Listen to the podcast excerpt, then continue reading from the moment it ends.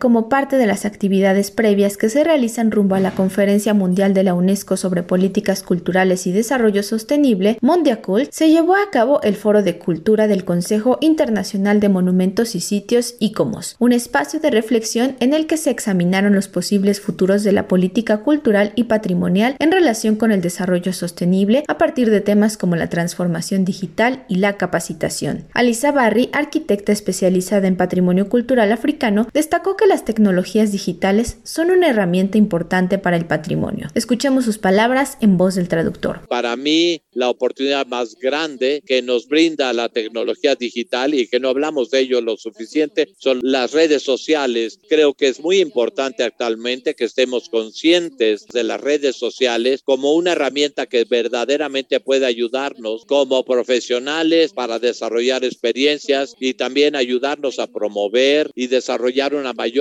conciencia sobre el trabajo que estamos haciendo y también el patrimonio en general. Debe de ser utilizada para promover mayor patrimonio y hacerlo más accesible a mayores audiencias. Creo que esa es la finalidad de las tecnologías digitales. Otro de los ejes que se desarrollaron a lo largo del foro fue cómo incluir el conocimiento local y de los pueblos indígenas, un sector que ha sufrido y del cual es necesario registrar y promover su conocimiento. Así lo comentó Nadel Al-Nuri, miembro de ICOMOS. Escuchemos la traducción. Las comunidades indígenas del mundo están constantemente luchando por mantener sus derechos, sus tradiciones y sus conocimientos en un sistema donde prevalece el conocimiento occidental. Y esto divide esto en dos mundos, el mundo indígena y el mundo no indígena. Y esto es una constante tensión. Con el tener más poder para darle una forma, las poblaciones indígenas tienen que sobrevivir en muchas formas diferentes, con aspectos climáticos, un nivel sostenible. Hay distintos tipos de conocimientos anclados profundamente en su ambiente para la cohesión cultural. El conocimiento de los pueblos indígenas debe de ser ampliamente registrado, promovido, motivado, pues son una alternativa más. Finalmente, se abordó el tema de la resiliencia y el papel que juega en el patrimonio, siendo un tema de suma importancia para la humanidad, sobre todo cuando nos encontramos en una emergencia climática. Así lo señaló